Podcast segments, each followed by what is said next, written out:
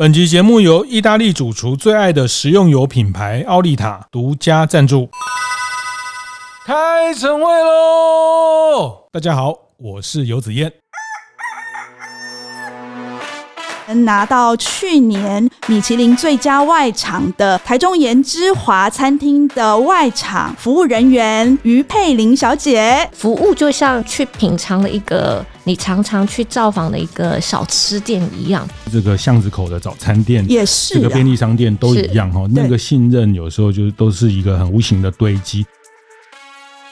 观念对了，店就赚了。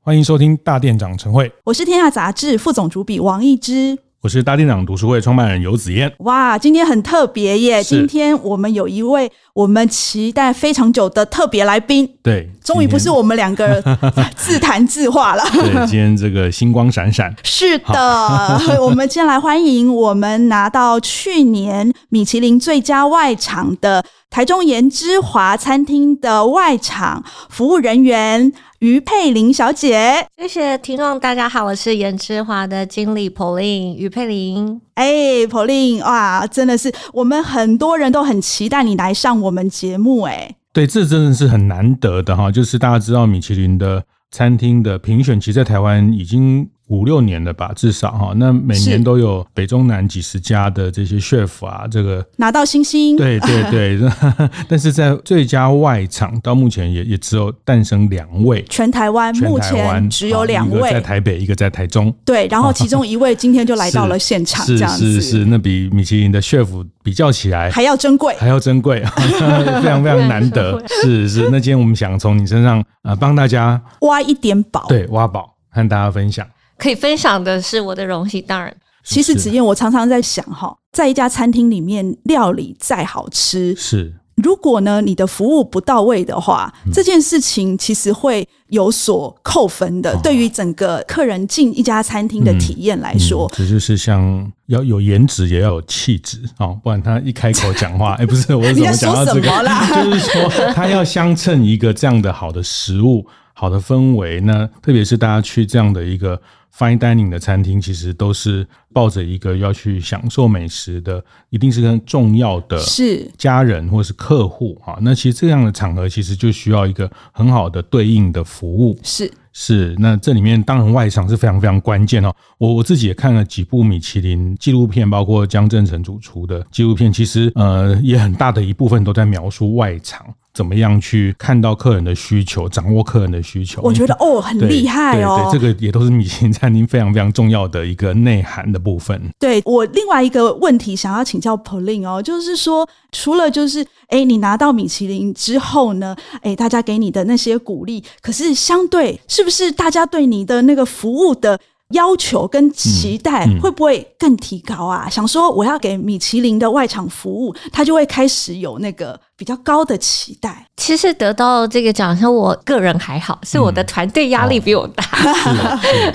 怎么说？其实他们平常呢，我们 briefing 的时候，我们否每一天要去做一些厨房里面有 mise en place 厨房的准备工作。对。那外场 briefing 的时候，可能有一些对客人一些 note，嗯，他可能今天需要呃周年啊、生日啊，或者食材的忌口啊，各方面我们都必须要牢记。那或者。这是对于熟客贵宾已经常常造访我们的店，嗯、那他上次有说希望这一次有什么样的饮食特别的需求，那我们去做一些 briefing 的时候，我们大家相互的提醒。嗯，那这一项奖项之后，他们会更好像不能容许自己有一点。一点点小错，对他们自己的心态就没有办法去消化这个。但是我有常鼓励我们同仁说，其实我们是做好平常的，我们餐饮从业的人员很希望来看我们有怎么样子的表现。嗯嗯、那我觉得这是平常心，是，是，但是不要忘记，他们都是我们的客人。无论他今天对我们的期望多高，但是我们很好的、很平常心的表现，我觉得服务就像去品尝了一个你常常去造访的一个小吃店一样。嗯、你那间小吃店是你熟悉而且你喜欢的味道，嗯、那你不会期待说那个小吃店，今天去的时候不是那个老板做，然后就太咸，然后一下子又没味道。嗯，你会是去找那个习惯的味道。嗯，那我觉得服务应该就是要很平稳。嗯，那去表现我们专业的还有服务的态度，应该就是固定的品质跟标准。是，刚刚听起来就是说，以像颜之华或者是德国米其林的这些餐厅，不管。外场或是食物，其实他面对有一群是专业的客人。然后你刚刚讲的是，他本身就开餐厅，他本身也是在做外场服务的人，他们要来学习这种专业的客人，所以你觉得是平常心。所以，呃，颜之华现在大概四十个位，三十六到四十个位置。那外场啊，外场十个，十个左右，十位，十位，其实比例很高哦。十位服务是十位的客人。对，嗯，其实你们对于客人的需求是蛮在意的。是那。平常我们就是会组成一个类似一个小组，我们对于餐跟酒之间会有一些讨论，更多的讨论。是。那原本没有接触酒呢，也不小心入呃，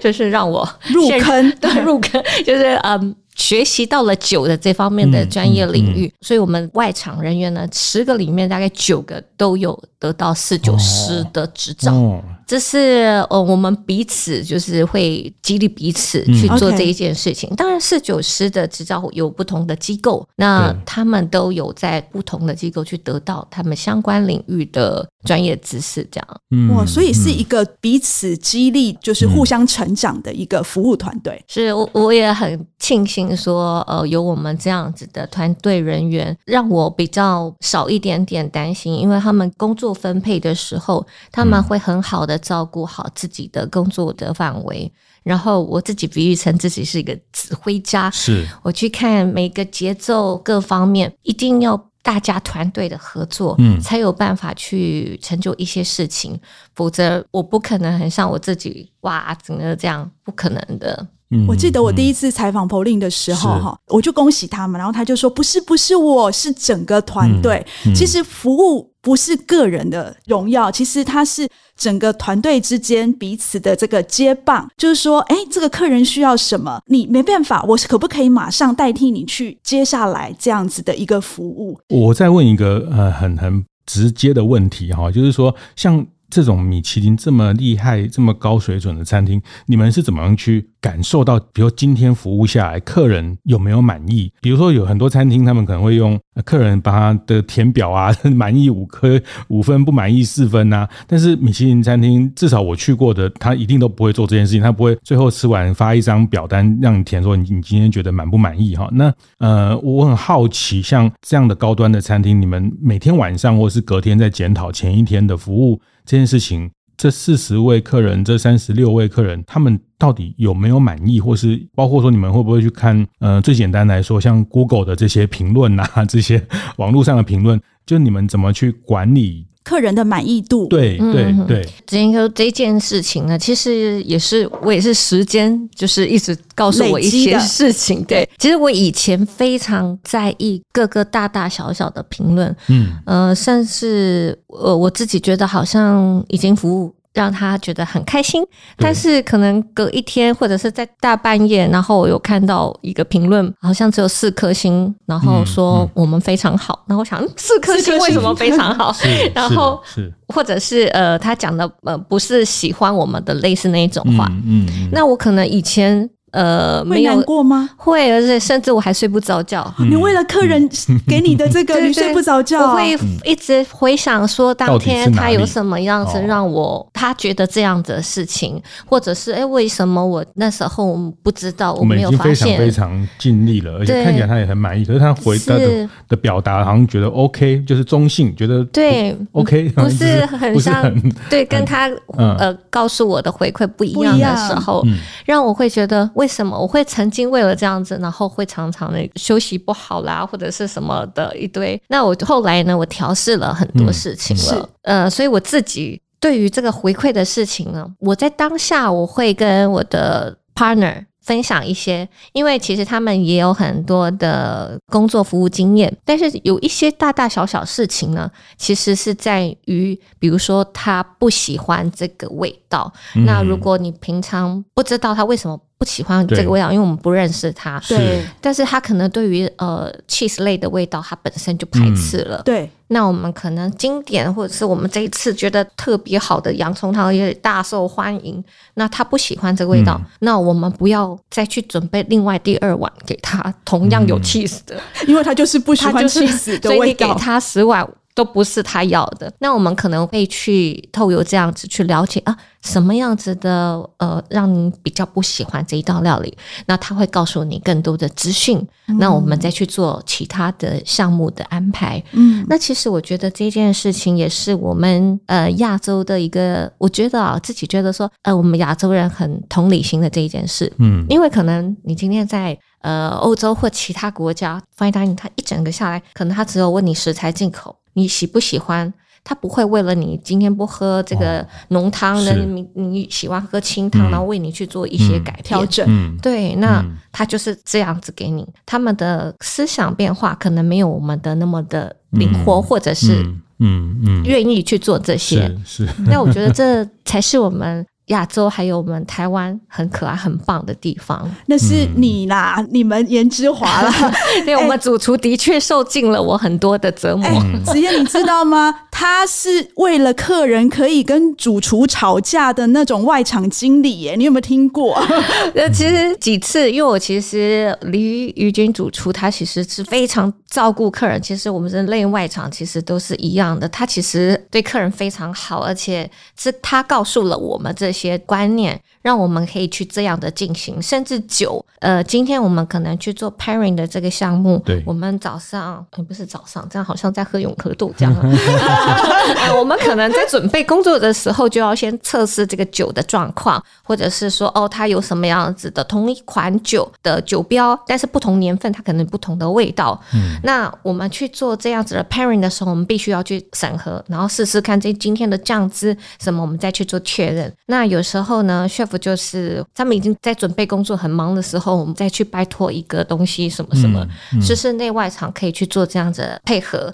那我觉得这一点也是不容易，是因为有时候是各做各的，是是，那不会去做这一项的配合。其实刚刚 Pauline 讲的就是说，就是在 颜之华常常发生一些状况，就是客人有一些很奇怪的要求，比如说他现在点了主餐，假设是鱼的话，对，然后 chef 都已经做好那个鱼在那里了，客人突然就跟 Pauline 讲说：“啊，我忘了我鱼我会过敏，哎，可不可以帮我换成猪？”是，结果呢？那个主厨已经把那个主餐都做好了，一定要送上来了。是，结果 Pauline 又去跟主厨要求说：“哎，不好意思啊，我们的客人不能吃鱼，怎样怎样怎样，就会跟主厨吵架。嗯、那他会去拜托主厨，可不可以给他的客人一点方便，帮他客人换菜？是但是其实这对于国外其实是不允许的。这在米其林餐厅，因为这个整个工序、食材的准备、酱汁啊，不是说。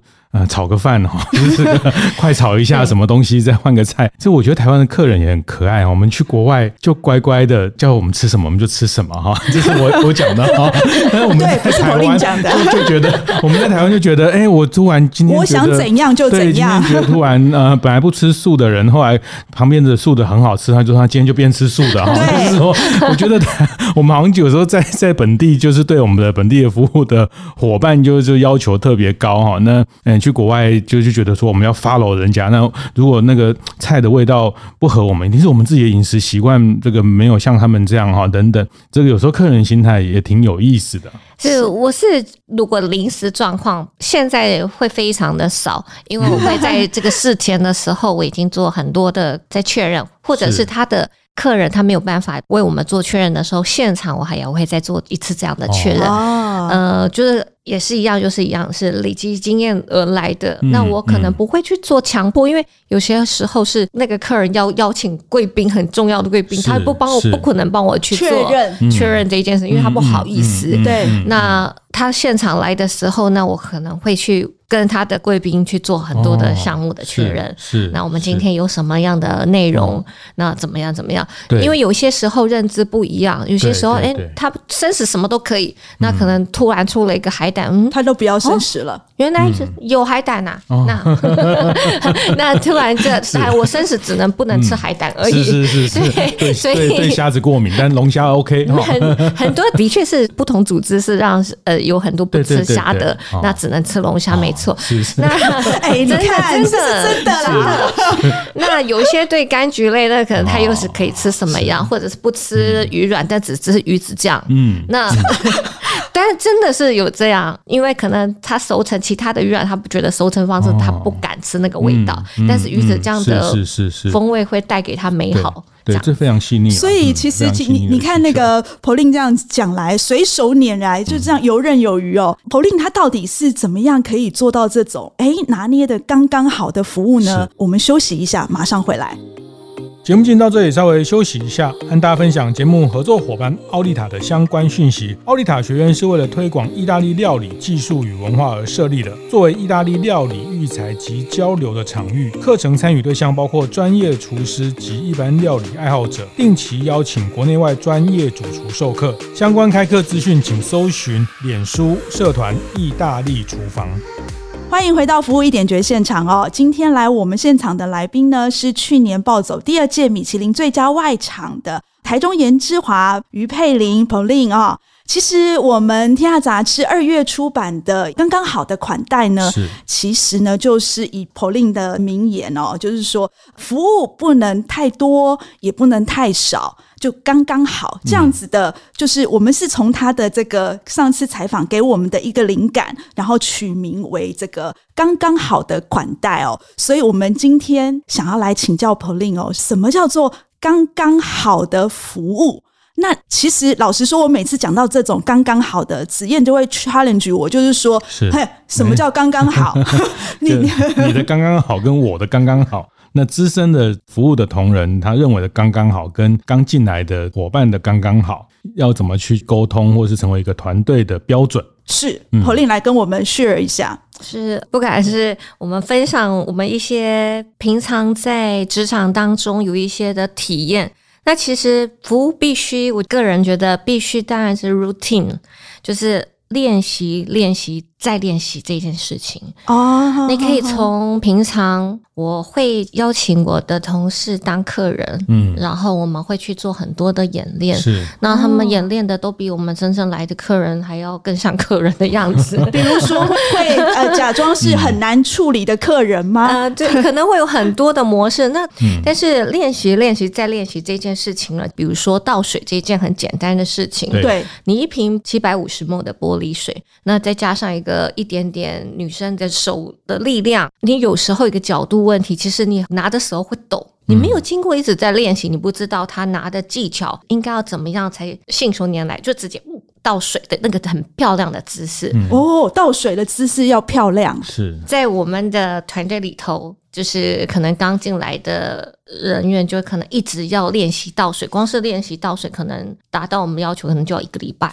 然后每天两三个小时一直在倒水。倒水之后呢，衍生到他们可能以后要服务酒，这个其实都是一连串相关的。是，那这项事情呢，就是我们觉得这是一件小小的事情，但是呢，他必须要透过一直这样子的服务，才不会说倒水他已经一个挫折了，可能就倒到整个桌上都是，然后客人对他。怎么样？怎么样？啊、那他变成的人生当中也是另外一项阴影，或者是觉得不应该发生的事情，嗯、但是他发生了，这是我们没有给他一个很好的训练造成的事情。所以我会从小的事情就是一直练习。当然，资深的同事我也会希望一起练习。是资深还要练习啊？是都已经很厉害了，为什么要练习？因为常常做这些会犯错的事情，往往是资深人士会做的事情。嗯哦，因为他们比较少去。做了，那当他们一帮忙的时候，就会出错，对，就发生了 不应该发生的事情，然后让年轻的同事，嗯，怎么你把水给滴出来了，哦，这些是所以哦，对低级的错误，所以资深的也要练习。是，其实我觉得 Pauline 有一个很厉害的地方，就是很会拿捏他跟熟客之间的服务，还有新客人哦，新客人其实不难哦，就是说。因为一般台中人来这种就是颜之华，通常都是一个重要的纪念日。然后，呃，我记得 Pauline 有跟我提到说，有很多阿嬷可能生平第一次来到颜之华哈，那可能拿那个叉子都不知道怎么放哈，满桌的大大小小的叉子，对，就很紧张。对，然后 Pauline 就会先安抚他哈，然后再教他什么，然后或者讲个笑话。熟客呢，他可能就不按照那个程序来。可是我觉得最难的是，他跟熟客之间，比如说，呃，熟客今天当主人，然后他要带他的客人来，那他只是是要介绍 Pauline 给他的朋友认识，然后可能一个眼神，Pauline 就知道哦，我要走了。老实说，这个很厉害，我觉得 Pauline 他拿捏的恰到好处，诶。呃，因为其实这个是有关于。客人之间呢，一直累积而来的一个信任感。今天他要介绍他的特别的客人，嗯、那他是谁谁谁，然后怎么样怎么样，我只要听就好。有时候听，呃，点头回答各方面，比你讲你自己有很多什么样的事情来的重要。嗯、有时候听，然后适当的打个招呼。那他们如果是要熟客介绍给您的时候，其实是要。拿捏，而不是占据他们彼此的时间，因为有时候太熟的，比如说哦侍酒师，嗯、那我看到他跟别人的一些应对，那他可能真的哎熟客就是请他们开一支酒大家喝，有时候是一个当下的话，嗯、但是你不要真的一直哇无止境的哇，好像自己的 party 一样，变得喧宾夺主，或者是你好像真的。太放纵，这一切发生了。嗯，那我觉得刚刚的好的拿捏呢，是它是一个重要的场合，它是商务场合，它只是介绍说哦，他认识我们这一间的谁。那今天再麻烦我了，那不要那么客气。那我们会有一些固定的一些方式，但是我们会知道熟客之间他们用餐的节奏，所以这不要太多了，因为如果太多的话，他们会反而不知道该怎么办。而且哈，一职业你知道吗？如果像这个服务人员跟那个熟客太好哈，新客会吃醋。对，那个、像我就会吃醋。为什么你跟他那么好？呃，夫妻、董事长、董事长夫人哈，那有时候太热络，或是呃，你也只是要表达你的服务的热情。有时候关系上真的是要去注意到这些。的确，这个您讲到我们很大的一个项目，嗯、比如说您今天来用餐，然后您跟一名很漂亮的女士，啊、是是是，但是我不会觉得她是紫燕嫂。哦，他他一定他一定是紫燕嫂。哦，没有我我我赶快，你不用冒冷汗啊，你你不用冒冷汗，没有你你很那个。但我我的意思是说，你不要随意的定义，因为你们是朋友关系，你们是同事，对。然后我不会把它定义成说我要随便叫一个名称，嗯嗯。但是他们需要我的名片的时候，我永远是给女士。哎，为什么给女士？因为我担心太太会不舒服、不开心。那是真的是他太太会告诉我一些讯息，说没有我他的商务场合我不处理你，反正他跟你定位比较方便。其实每每一个夫妻不一样，每一种关系其实我们也也无从去理解 啊。对这个，就有时候就是不要去测或是去假设他是什么。呃，是。不过我认识紫燕少了，我看过他，所以 我看到。是，不用大家不用太紧张了，不要不要 对号入座，大家不要那是我觉得，就是一个名称方面，也是一个另外一个学问。哦，这个也真的是很很细腻，不能乱叫，对不对？对呀，可能你去买个服饰，那你跟比如说我。姑姑她打扮的很 fashion，对，呃，真的，他们发自内心的觉得她是我姐姐，嗯，然后她就会说，哦，那个 Pauline 姐姐怎样怎样。这个大家不要随便定义这个称谓，不要随便叫姐或哥，对，不是每个人都很喜欢有一些呃，好像第一次见面就要这么亲近。包括这个名片要递给女生，哈，这个是一种礼貌，也是。这刚刚您讲到几件事情，信任啊，因为这个都是呃，也不要讲高端餐厅，就是这个。个巷子口的早餐店也是，这个便利商店都一样哈。那个信任有时候就是都是一个很无形的堆积。还有你刚刚讲到的练习在练习哈。那其实我们上一段有提到一个东西叫 briefing 哈，那个准备再准备。这个我我也想请您再多多谈一下，你们一般在晚餐的 briefing，你们的流程大概是一个什么过程？是，呃，我们可能会先在定位的时候，我们先了解贵宾，如果方便让我们知道说他们这一次来的一个、嗯、可能有没有什么特别的目的，呃，生日啊、庆生或者是周年，那定位上有一些特别自己的备注，那或者是商务场合，是，那商务场合我们可能排定的位置，或者是比较不会受到旁边影响。不一定是打扰，因为有些时候商务场合旁边再排一个他们是求婚的人，那、哦、他们那个浪漫的感觉 就会被那个整个气氛，嗯、所以我们会把整个空间呢、嗯、会去做一个模拟，哦。哦、所以是去安排位置啦，导演一样哈，对对对，把这个这个舞台的这种特质的先把它做一个分，因为这个空间其实也没特别，就是我们最熟悉不过的一个餐厅的服务空间，对对对。那如果是情侣或者是求婚。那或者是他们周年，我们会特别安排在哪一个位置？嗯，那它旁边尽量避免是什么样子去做这样安排。嗯、OK，哈哈哈。Briefing 的过程除了安排他们的座位之外，嗯、还有吗？呃，当然。呃，如果是像我们认识的客人，我会去做我自己的小抄笔记，然后知道 说他是这个月的寿星。嗯，那他这一个月寿星之外，他今天如果是商务场合，他可能未必要让其他人知道他是寿星。哦哦哦，对耶，哎、欸，我们都没有想到这一点。那呃，我可能会私底下询问说，他这个月还会不会再来用餐？哦原来你是这样，然后他会说：“哦，没有，我这个月只有来这一次，哎，那什么吗？为什么？”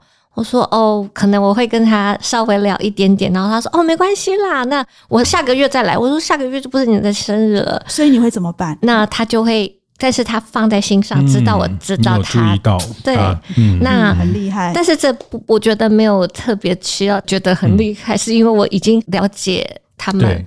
对的状态，对，但有时候就是不要觉得他生日就一定要让他怎么样，对，但有时候这个惊喜变成惊吓，好，因为他也没有要准备要，因为他可能真的是商务上有一些是。有有一些，或者是他有特别的长官，那他不会是。他是主角，是是哇，哎，这一点真的是打破我的，就是这个叫做刚刚好哈。你不要你不要觉得你好像什么都对他。你生日，然后我就要给你，哎，等一下那个中间赶快来蛋糕。结果哎，没想到是一个商务场合，结果他老板在旁边，结果大家为他庆生，不让他尴尬，因为可能他老板都没有来这里用餐过，然后他居然是。对是我们的熟客啊，他的老板会觉得哇，你好像比我厉害，还是什么的？哎你真的点醒我们了，真的是，所以其实不是制是说，哎，客人生日你就要给他什么东西，而是说，就是你要看那个场合，还有跟他一起来的人是谁，那个恰不恰当？是。其实我我也听过这样的，像他们在服务商务的这些包厢的客人等等，他们甚至每天晚上都会去记录他的位置，比如说圆桌。哦，或者长桌呢？谁坐谁旁边？这些哦，这个是美感，也也会去特别注记。对，他可能会比较喜欢坐哪一个位置，然后他觉得比较舒服，或者是光线各方面，他刚刚好他，他呃视力什么的比较容易看到。所以，Pauline 这些小秘诀，你都会记在自己随身的小本本里面。我现在都会在电脑作业比较多，嗯嗯、以前的时候会做在小本的一些笔记，然后。餐后的时候是我更多的作业的时间。餐后啊，餐后对，餐后的工作是什么？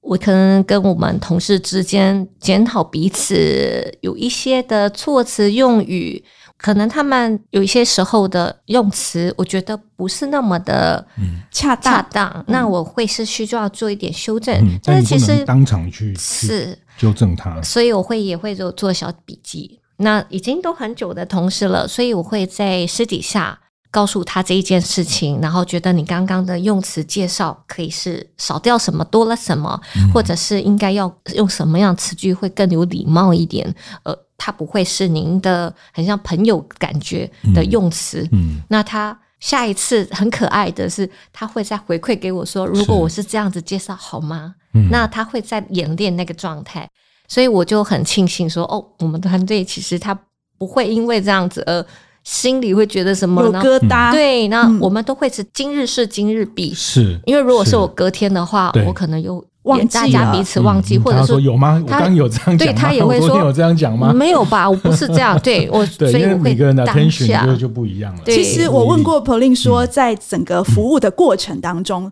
他站在哪个地方，然后做什么样的角色？哈，是。然后他就说，因为他是外场的经理，他要统管所有内场跟外场的联系，所以他站在最后方那边，然后他其实眼睛要随时看着所有的客人跟服务人员。那 polin 有一个最厉害的一招，就是用一道菜的时间可以看出他的客人是左撇子这件事情，我觉得非常非常的神奇。所以 Pauline 你自己是左撇子吗？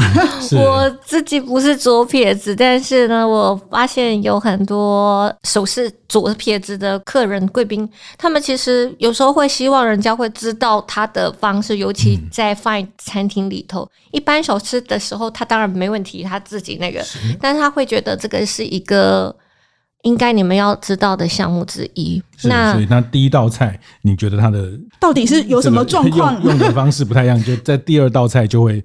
把餐具做一些调整。有时候第一道菜我发现的时候，可是我想要再做确认，所以第二道菜我才会去 做安排。因为有时候只是呃，你拿个东西，然后不小心用左手拿，我就不会觉得。可能我先从它代表的方向吧。哦，代表的方向，对，戴手表，他今天是戴右手边的手表，除非他左手边有首饰。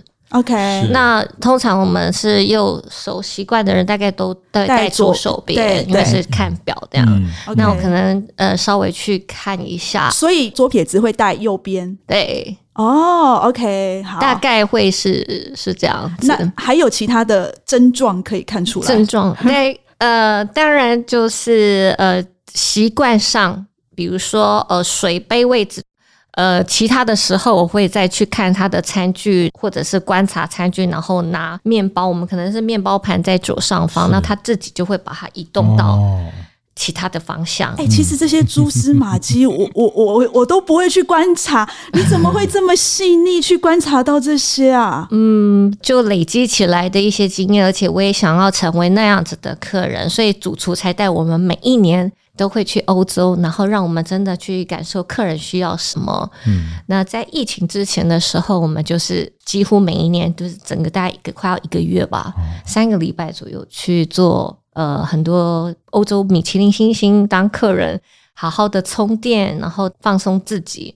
那我们觉得这一项事情也让我累积了不少经验，这样。嗯嗯嗯，还是一个一个体验的过程去学习啊。那不过我刚听到的是。让我印象深刻是服务后的这些笔记，或者是这些检讨，包括你想，你也会把今天客人的一些状况做一些记录哈。那所以在下一次你们他再来定位，在用餐前的 briefing，你们就会有这样的内容讨论，这才能形成一个好的服务的，刚刚好这件事情。我我最后也也在问一个问题，就是大家都知道服务业啊，不管这个。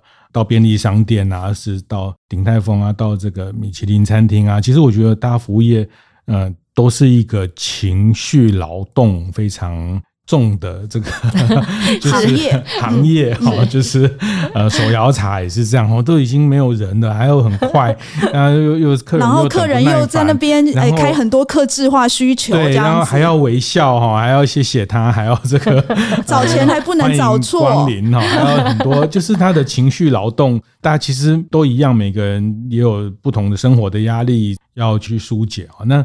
以像米其林这样的，你们对于一个错误带来的这种压力、心理压力，大家都战战兢兢。就是情绪的劳动这件事情，对你来说，你刚讲一句话叫“今日事今日毕”哈，我也听过一些呃，这个做做服务业伙伴他说，他今天的情绪就今天就放掉了。所以我们想要问说，Pauline，你是怎么自己去转化这些情绪？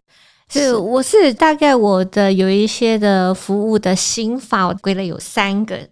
第一个是同理心，嗯，第二个是平常心，第三个是上进心。哦，那同理心的话，因为其实呢，有一些负面的一些我们所谓的很难处理的客人，客人。那他在这边很难处理，那去到其他地方，我相信也不会好处理，就是也不会有不同的事情发生，嗯、除非他是冲着我们有一些目的来的。但是如果同理心，比如说正常的客人来到一个高级餐厅，他已经要花了一个时间，然后甚至这样的金钱，他一定是希望可以得到很好的用餐体验。对，那他既然来到这边，然后有不愉快，或是让他紧张，或者是让他很焦虑的感觉，那我可能刚开始我会看到一些动作，会觉得有一点点什么样的端倪，我可能会去关心一下说，说贵宾今天用餐时间，今天会不会要赶时间？那他会回馈我一点资讯，嗯、那他会说：“哦，没有，我现在是需要一颗面包，因为我血糖有点低。”哦，那我就会知道说：“哦，他其实他的来源是来自于他现在的身体状况，是是是生理的因素，对生理因素造成，嗯、因为他可能在等客人之间，那他需要一个面包，或者是让他稍微血糖比较平稳的东西。那。”我们要去做很关心的事情，才有办法得到回馈。是，否则我们永远，哎呀，那他是谁呢？我们就做很多的揣测，这些是没有任何帮助的。是，所以有时候先不要先入为主的想象一些事情。我觉得同理心这件事情很容易就可以得到彼此之间的理解，甚至他们可能在。停车过程，今天高速公路塞车，那又找不到停车位，他们之间已经有很多的不愉快。嗯嗯、那来到这里，他们都完全不讲话，嗯、然后互相瞪对方，嗯、叫你早点出门就不听。对，然后你又是子燕少说的吧？常常说，子燕常常说。那会有一些这样子的情况之下呢，那可能。刚开始先看状况，然后呃正常服务流程，在当中如果稍微他们彼此有稍微聊一两句话了，那我们看时机点适不适合让他们更放松一点。嗯、哦，你要负责调节他们的情绪就对了。他们可能因为一个餐点，他们觉得哇，很值得刚刚的吵架.没有，很值得这样子的一趟旅程，然后我们就会开始进入下一个阶段，这样。嗯，哦，那再来对平常心是第二个阶段，嗯、平常心就是刚刚讲到 Google 啊，还是有一些呃，你已经很尽力的去在这个餐期，然后很用心，很想要好好的服务，但是他永远跟你对不上 key。他永远他看到你，他就不想理你。嗯、这时候也有可能不会是 Pauline 我，他可能是看我们其中一个同事觉得他他不喜欢他的服务，嗯嗯、我可能会由其他的同事去转换一下他的心情，那或者是服务的方式。呃，并不是每一个都是希望 Pauline 服务的，因为我可能穿个黑西装，人家会有压力。嗯、他们可能是来这里用餐，而不是看我表演。嗯、所以有时候我有看到对我比较。不希望我太靠近的，我也是适当去就好了。我不是我一定要一直去，这样会造成他的压力。OK，那当如果这些都还没有办法让客人得到一个很好的用餐体验的时候，我就会平常心的去面对。这些，因为我该做，我可能都尽力。他想要得到一些专业的问题呀、啊，他想要得到怎么样子或，我们都真的有这么做的时候，我就会用我的平常心去消化它，而不要钻牛角尖。嗯，是是是是。然后最后就是上进心，对，上进心是我觉得这是专业的领域，我们在各行各业都有自己的专业领域。那今天对于呃我们餐点的部分，我要了解这一套餐的内容、酱汁，那或者是这个酒的项目，为什么我会怎么处理？为什么会这样安排？那必须要多一点的专业知识。那其实我觉得我们在台湾的客人贵宾，他们其实有一些对酒有自己的喜好。那我身为一个侍酒师，我了解很多国家的葡萄。品种葡萄的风味怎么样？我会去做一个适当的建议。那他们可能会有先入为主，我就跟你搭就好了。但是他明明可能喜欢有一个 味道，是，是特别，比如说、嗯、哦，我们讲 Cabernet Sauvignon，他比较喜欢浓郁还是单宁厚重。嗯，但是我配的我可能今天是准备了。Pinot Noir 比较清爽的红酒，嗯、那他心里有一个他想要比较浓郁的味道的味风味，嗯、然后就说没关系，都给你安排。